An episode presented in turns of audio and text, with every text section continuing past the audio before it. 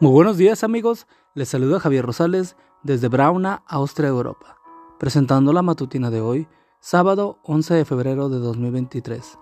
La matutina de jóvenes ya por título El resto de la historia. La cita bíblica nos dice, confíen en el Señor su Dios y se sentirán seguros, confíen en sus profetas y todo les saldrá bien. Segunda de Crónicas 20:20. ¿Y cómo terminó la historia de Nathaniel Davis? El colportor con serios problemas del cual leímos ayer. Este joven estaba tan enredado con el pecado que Dios no permitió que el linaje de Guay hablara ante una congregación porque él estaba en la plataforma como uno de los oficiantes.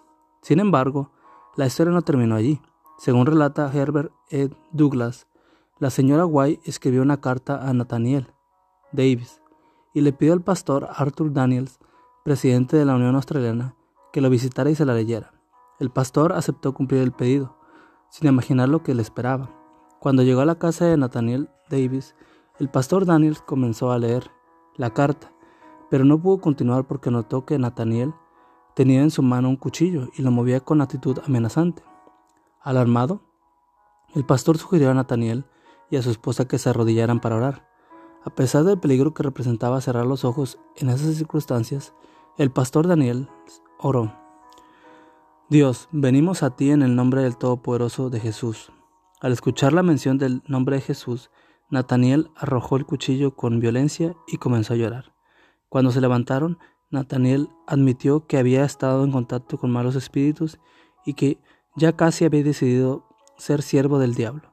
Cuenta la señora White que entre las cartas de agradecimiento que recibió cuando dejó Australia estaba una escrita por Nathaniel Davis. En ella Nathaniel le decía, es para mí un placer tener la posibilidad de expresar mi aprecio por la obra de la hermana Elena de Guay que realiza y mi gratitud al Padre Celestial por los mensajes que envía a su pueblo por medio de ella. Tengo sobradas razones para confiar que la hermana Guay es una verdadera profetisa. Pido al Dios del amor y de misericordia, de gracia y de verdad, que la guíe y la proteja hasta el fin.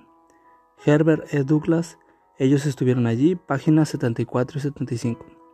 La historia de Nathaniel Davis, con su final feliz, es por cierto dramática, pero la experiencia de este joven es solo una de entre miles que muestran que todo saldrá bien a quienes confían en Dios y en sus profetas.